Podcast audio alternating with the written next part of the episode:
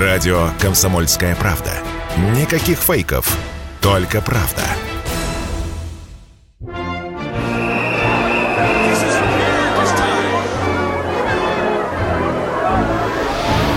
Конец эпохи однополярного мира. Спецпроект. Часть первая. История человечества, конечно, знает и периоды однополярного состояния, и стремления к мировому господству. Чего только не было в истории человечества. Однако, что же такое однополярный мир? Как бы ни украшали этот термин, он в конечном итоге означает на практике только одно. Это один центр власти, один центр силы, один центр принятия решения. Это мир одного хозяина, одного суверена. И это в конечном итоге губительно не только для всех, кто находится в рамках этой системы, но и для самого суверена, потому что разрушает его изнутри. И это ничего общего не имеет, конечно, с демократией. Потому что демократия – это, как известно, власть большинства при учете интересов и мнений меньшинства. Кстати говоря, Россию нас постоянно учат демократии. Но те, кто нас учат, сами почему-то учиться не очень хотят. Считаю, что для современного мира однополярная модель не только неприемлема, но и вообще невозможна. И не только потому, что при единоличном лидерстве в современном, именно в современном мире не будет хватать ни военно-политических, ни экономических ресурсов. Но, что еще важнее, сама модель является неработающей, так как в ее основе нет и не может быть морально-нравственной базы современной цивилизации. Вместе с тем, все, что происходит сегодня в мире, и сейчас мы только вот начали дискутировать об этом, это следствие попыток внедрения именно этой концепции в мировые дела, концепции однополярного мира. А какой результат? Односторонние, нелегитимные часто действия не решили ни одной проблемы. Более того, они стали генератором новых человеческих трагедий и очагов напряженности. Судите сами. Войн, локальных и региональных конфликтов меньше не стало. Владимир Путин. Мюнхенская речь. 2007 год. Ну, здесь нет каких-то абсолютистских подходов в том плане, что многополярность – это что-то идеальное и замечательное, а однополярный мир – это что-то отвратительное и ужасное. Александр Ведрусов, политолог. Дело в том, что многополярность может быть разная, но, по крайней мере, мы попробовали в течение 30 примерно лет э, на вкус однополярный мир. Нам очень не понравилось, потому что один глобальный полицейский э, в, лице, в лице США, который пытается разруливать все мировые процессы, чаще всего в ущерб другим потенциальным центрам силы на, на планете, получается как бы так себе. Многополярный мир может, может быть очень разным. Может получиться просто, что вместо одного глобального полицейского будет много региональных полицейских. Степень непредсказуемости возрастает, а степень эм, нестабильности, наверное, тоже возрастает. То есть в какой-то переходный период, пока этот э, многополярный мир э, будет в процессе становления, как говорится, насмотримся всякого. Но в любом случае идея состоит в том, что все-таки э, те страны, которые обладают соответствующей политической волей и ресурсами проводить самостоятельную в мире политику, должны иметь возможность э, быть региональными центрами силы и как-то между собой находить точки соприкосновения и взаимопонимания без какого-то одного единого центра принятия решений, которым долгое время был Вашингтон. Поэтому, опять же, с точки зрения более справедливой представленности разных стран, народов, культур, режимов, если угодно, в глобальной политике, многополярный мир – это шаг вперед. Это более справедливое мироустройство. Но как это будет э, происходить в текущем и последующих десятилетиях, пока этот многополярный мир будет устанавливаться, пока там все устаканится, я думаю, что очень много будет именно нестабильности и очень много будет непредсказуемости. А непредсказуемость, она всегда людей пугает. Э, более того, люди иногда принимают достаточно такие вот странные решения э, на, на эмоциях. Поэтому, опять же, сейчас такое время, когда надо сохранять спокойствие, надо отказаться от того, чтобы делать поспешные выводы, это очень важно, и надо смотреть на картину именно в глобальном разрезе, потому что какие-то события, которые кажутся нам драматичными э, на карте местности, грубо говоря, в глобальном масштабе выглядят немножечко по-другому. Я бы сказал, что вообще миру нужен жандарм. Так же, как стране нужна полиция. Можно ее любить, не любить, издеваться над ней, говорить, что она продажная, что она свирепая. Но без нее это было бы хуже. Николай Сванидзе, историк, журналист. Термин старый. Э, первый жандарм – это была наша необъятная родина. Российская империя. После победы над Наполеоном, при Александре Первом, победителе Наполеона, когда Россия стала самой влиятельной страной мира, не полумира, как Советский Союз э, после Второй мировой войны, когда он стал владыкой полумира и хозяином полумира. А Россия стала самой влиятельной страной мира, самой мощной страной мира а, и в военном отношении, и в политическом. И э, поскольку она была консервативна, э, крепостическая страна, самодержавная, и очень чутко ушки на макушке реагировала на все революционные изменения в Европе, а их было много тогда, в Италии, в Испании, ну, во Франции уже произошла революция, то чуть что наши там, значит, сразу влезали и давили. И поэтому благо было чем давить. Армия была, дай бог. Еще тогда. Прозвали нас жандармом Европы. В этом было и неприятие, в этом было и такое почтительное уважение. Значит, и мы оставались жандармом Европы лет, наверное, 20. Вот поэтому это словосочетание не новое. Жандарм Европы, жандарм мира. Я бы сказал, что вообще миру нужен жандарм. Так же, как стране нужна полиция. Можно ее любить, не любить, издеваться над ней, говорить, что она продажная, что она свирепая. Но без нее это было бы хуже. Вот в этом смысле и Россия была, э, Российская империя была, в общем, не лишняя, как жандарм Европы, по-своему. Какой-то порядок. Понимаете, вот Герцен критиковал Россию за, за полицейские порядки. А вот, скажем, а Белинский в 1847 году в своем знаменитом письме к Гоголю, он говорил, в России нет не только гарантии там, свободы личности и так далее. Нет даже полицейского порядка. А есть, говорил он, только корпорации служебных воров и грабителей. Писал Виссарион Григорьевич Белинский Николай Васильевич Гоголю в 1847 году. Вот полицейский порядок – это штука хорошая. Она хороша и в стране, хороша и в мире. Вот поэтому, вы знаете, вот всем тем, кто недоволен США, а их много, страна мало кого вызывает э, любовь и одобрение. Вообще Э, большая, крупная, могучая, ведущая, с претензиями на мировое, э, на, на главное мировое влияние страна ни у кого любви не вызывает. Даже у своих союзников. Э, на уровне правительств может, а на уровне народов, средств массовой информации, интеллектуалов нет. Никому не нравятся Соединенные Штаты. Но представим себе мир без Соединенных Штатов. Вот нет страны, под названием Соединенные Штаты. Нет, нет их на карте. Вот на месте Соединенных Штатов представим себе какой-нибудь там конгломерат мелких, мел, мелких каких-нибудь там государственных образований. И что лучше будет? Да я не уверен. Я уже не говорю о том, что будет гораздо скучнее, с кем мы будем все время собачиться, кому мы будем себя противопоставлять, с кем мы будем себя сравнивать, как людоедка Элочка с, с дочерью Вандербильта в классическом романе Ильфа и Петрова.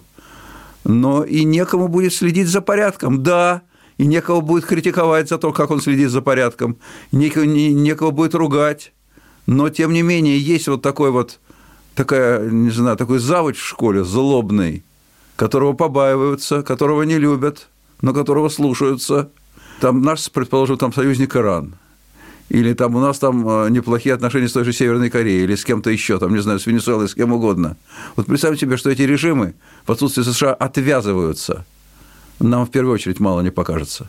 Соединенные Штаты, этот полицейский, этот жандарм, он за океаном. Сейчас, конечно, это не так непроходимо, как это было в свое время. Потому что сейчас есть авиация, ракетные войска и так далее. Но все равно океан, океан, ой, далеко. А мы-то, мы часть континентального мира. Мы, мы разлеглись на двух, на, двух континентах, в Азии и Европе. Нам бы без этого жандарма было бы и скучно, и, вероятно, грустно. Поэтому готов присоединиться к любой критике в адрес США. Но повторяю еще раз. Представим себе мир без Соединенных Штатов. На смену отжившему однополярному устройству мировой экономики должна прийти система, основанная на взаимодействии нескольких крупных центров. Но чтобы такой многополярный мир не стал миром хаоса и непредсказуемости, необходимо укреплять систему глобальных регуляторов, основанных на международном праве и системе многосторонних соглашений, разумеется. И потому как так важно переосмыслить роль ведущих международных организаций и институтов – убежден, мы можем сформировать более справедливую и эффективную мировую экономическую архитектуру. Владимир Путин. Речь в Давосе. 2009 год. Продолжение через несколько минут. Радио «Комсомольская правда». Только проверенная информация.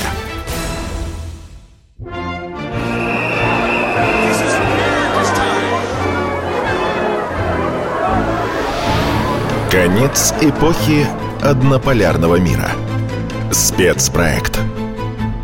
Часть вторая. Однополярная модель мироустройства не состоялась. Сегодня это всем очевидно. Даже тем, кто все еще пытается действовать в привычной системе координат. Сохранять монополию, диктовать свои правила игры в политике, в торговле, в финансах, навязывать культурные и поведенческие стандарты – Глобальные экономические потрясения 2008 года стали ярким проявлением глубокого кризиса модели развития, построенной на унификации и доминировании. Это должно было послужить серьезным уроком, чтобы увидеть и понять мир во всем его многообразии, здраво оценить новую реальность, всю сложность складывающихся отношений. Однако вместо этого мы столкнулись с нежеланием часто слышать новых лидеров глобального развития, учитывать альтернативные точки зрения. По сути, а не на словах, менять принципы работы ключевых международных финансовых институтов в соответствии с меняющейся картиной мира. Так застопорилась реформа МВФ. Практически не двигается Дахийский раунд, призванный установить современные правила мировой торговли, справедливые правила мировой торговли. У нас, уважаемые дамы и господа, экономический форум, но без э, некоторых политических замечаний не обойтись. Политика влияет на экономические процессы, и в этой связи отмечу, что неспособность к поиску компромиссов, нежелание учитывать законные интересы партнеров, прямолинейное давление только приумножают хаос и нестабильность, порождают новые риски для дальнейшего развития всего мирового сообщества. Разве кто-то выиграет от того, что нарушен ритмичный режим взаимодействия России с Евросоюзом, что затормозилась совместная работа по таким важнейшим для всех нас вопросам, как ядерная безопасность, борьба с терроризмом, с трансграничной преступностью, наркотрафиком, другими приоритетными темами. И что мир от этого станет более стабильным и более предсказуемым, наверное, нет. Владимир Путин. Речь в Санкт-Петербурге. Май 2014 года. Мы не будем забывать о том, что в отношениях США и России не просто двойной интерес. И американцы заинтересованы в добрых отношениях с нами, потому что мы остаемся великой державой, и прежде всего великой военной державой. Николай Сванидзе, историк, журналист. Но мы еще больше заинтересованы в отношениях со Штатами, потому что Штаты гораздо богаче, больше и влиятельнее нас – мы меньше их, во всех отношениях меньше. Прежде всего, экономически меньше, гораздо, в 10 раз меньше. Американцы встроены, они влились во все поры мировые. Мы о себе такого сказать не можем. Наше влияние – это влияние, э, прежде всего, э, военно-политическое влияние Америки, прежде всего, и военно-политическое тоже, но оно, но оно еще в огромной степени экономическое. Именно экономика – это базовая основа американского мирового влияния. У нас этой основы нет.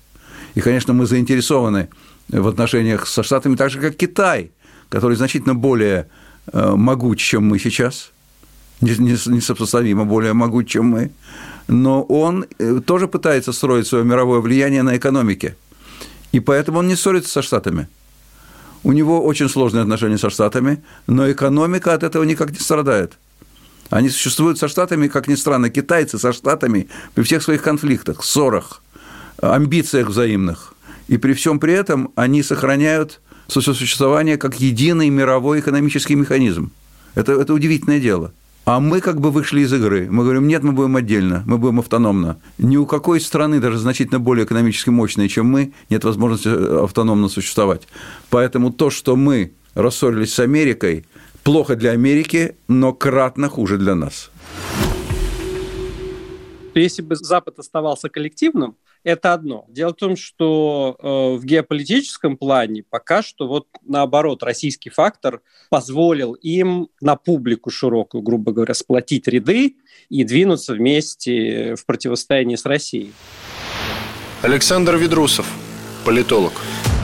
Здесь пока что у них вроде бы получается неплохо на первый взгляд. Но дело в том, что геоэкономически, то есть гораздо важнее смотреть на экономические интересы, причем не только по континентам и странам, но и по корпорациям, по политическим группам и так далее. У нас зачастую просто получается, что мы смотрим на страну э, и не видим за интересами этой страны интересы корпораций, интересы конкретных, в том числе сверхбогатых людей, потому что, грубо говоря, то, что хорошо для американского военно-промышленного комплекса, вовсе не обязательно хорошо для американцев. А в Америке сейчас идет, например, очень интенсивная дискуссия по поводу того, а насколько хорошая идея не иметь э, нормального здравоохранения, когда это не право человека получить доступ к медицине, а это его привилегия. На определенном уровне доходов он получает нормальную медицину. Если нет денег, то иди гуляй, для тебя медицины не будет. И при этом, грубо говоря, сколько они там э, на, на 17 миллиардов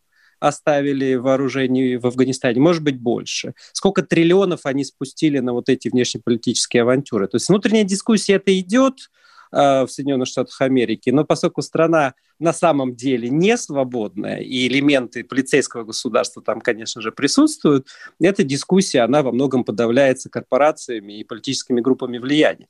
А не менее интенсивная дискуссия в Европе должна была бы быть. То, что хорошо для Брюсселя, как для Э, бюрократической структуры, то, что хорошо для НАТО, как для бюрократической структуры, для тех, кто обогащается через эти бюрократические структуры, вовсе не обязательно хорошо для народов соответствующих стран. Более того, у Европы самое незавидное э, положение в этом раскладе. Если говорить о закате Запада, то американцы, я думаю, что занимают самое выигрышное положение. То есть если мы даже посмотрим по движению капитала, то в начале года капиталы из Европы начали потихонечку утекать в Соединенные Штаты Америки. Я не знаю, что там будет хорошо. Там будет инфляция, там будет э, безработица, там будет серьезный кризис, достаточно мощный кризис, похожий на наши 90-е в чем-то. Но в Европе этот кризис будет гораздо жестче, потому что оттуда побегут капиталы. Европа, не обладающая субъектностью, в принципе, в принятии решений, которые следуют в фарватере Вашингтона, и, кстати, Лондона во многом, это тоже очень интересная э, картина. Эта Европа не имеет э, морального, что ли, права, не имеет... А, юридического права сейчас нет. Сейчас мы должны понимать, что закон сейчас отходит на второй и на третий план. Европа без субъектности обречена на то, что э, самый жесткий кризис в рамках западного мира, он будет проходить именно в Европе. И если мы посмотрим на расклады там 30-й, 40-й, 50-й год, то за счет кого, грубо говоря, будет подниматься Азия? Мы же понимаем, что к 50-му году Азия будет иметь долю в глобальном ВВП более 50%, да, по текущим раскладам. Может быть, даже процессы будут быстрее идти российско-китайское сотрудничество является важнейшим фактором международной стабильности, в том числе в утверждении международного права, в создании многополярного мира. Собственно говоря, он создан. Однополярного мира уже не существует. После крушения Советского Союза возникла иллюзия, что этот мир возможен и что он будет долго существовать. Но это была только иллюзия. Я всегда об этом говорил. Последние события показывают нам именно это. Когда вы сказали некоторые страны, вы же имеете в виду прежде Соединенные Штаты, Штаты, э, многополярность мира – это производная от экономических отношений. Вот после Второй мировой войны американская доля в мировом ВВП была 50%. А сейчас доля Китая выше, чем доля США. По паритету покупательной способности китайская экономика стала больше, чем э, американская. Это неизбежно ведет изменения по очень многим другим направлениям. Да и кроме всего прочего, мир не может быть устроен однополярно с единым центром, откуда все мировое сообщество управляется. Но в этом очень велика роль нашего взаимодействия с Китаем. Мы будем укреплять наши многосторонние стратегические связи. Уверен, что это пойдет на пользу как народу Китая, так и народу Российской Федерации. За счет кого будет набирать очки Азия? За счет Европы прежде всего. Александр Ведрусов, политолог. Немножечко, может быть, просядут как раз Соединенные Штаты Америки. Неопределенная ситуация пока по Лондону. Он пытается играть как самостоятельный центр силы, но при этом оставаясь как бы в фарватере Вашингтона. Посмотрим, как там будет развиваться ситуация. В целом западный мир никто не спрашивает. Им сейчас в глобальном плане ни по экономике, ни в идеологическом плане, ни в каком-то еще плане нечего предъявить миру. Глобальное превосходство должно основываться на каком-то обосновании. Почему вы это делаете? Почему Запад должен превалировать в современном мире? Этих ответов нет. Запад в глубоком а, кризисе а, по всем параметрам. К сожалению, американцы очень жестко обрубают все контакты наши с Европой. Европу особо в этих вопросах никто не спрашивает, поэтому мы вынуждены будем переориентироваться на Азию. И, наверное, есть в этом свои плюсы в том плане, что в экономическом смысле другого варианта просто нет. Естественно, надо ориентироваться на тот глобальный регион, который будет иметь самые серьезные экономические позиции в течение ближайших десятилетий. Другой вопрос, что мы к этому пока еще, обладая э, преимущественно западоцентричным миром, не готовы морально, что ли, да, потому что для нас Азия все-таки это терра инкогнита во многом, для нас Азия это те страны, где, ну, максимум там на отдых люди приезжают. Мы не готовы к этому морально, но я думаю, что сейчас процессы развиваются достаточно быстро, и в течение какой-то вот обозримой перспективы те же отношения с Индией должны у нас развиваться по нарастающей. Китай уже у нас на первом месте как главный наш торгово-экономический партнер. И другие страны. Они для нас дружественные страны. Они не вводят против нас санкции. Они не пытаются учить нас жить. Они не пытаются выиграть в конкурентной борьбе за счет нас. Поэтому, опять же, страны Азии – это нас, наш абсолютно естественный партнер э, и союзник в этом многополярном мире. И на них нам надо ориентироваться, перестраиваться потихонечку. Конец эпохи однополярного мира. Спецпроект.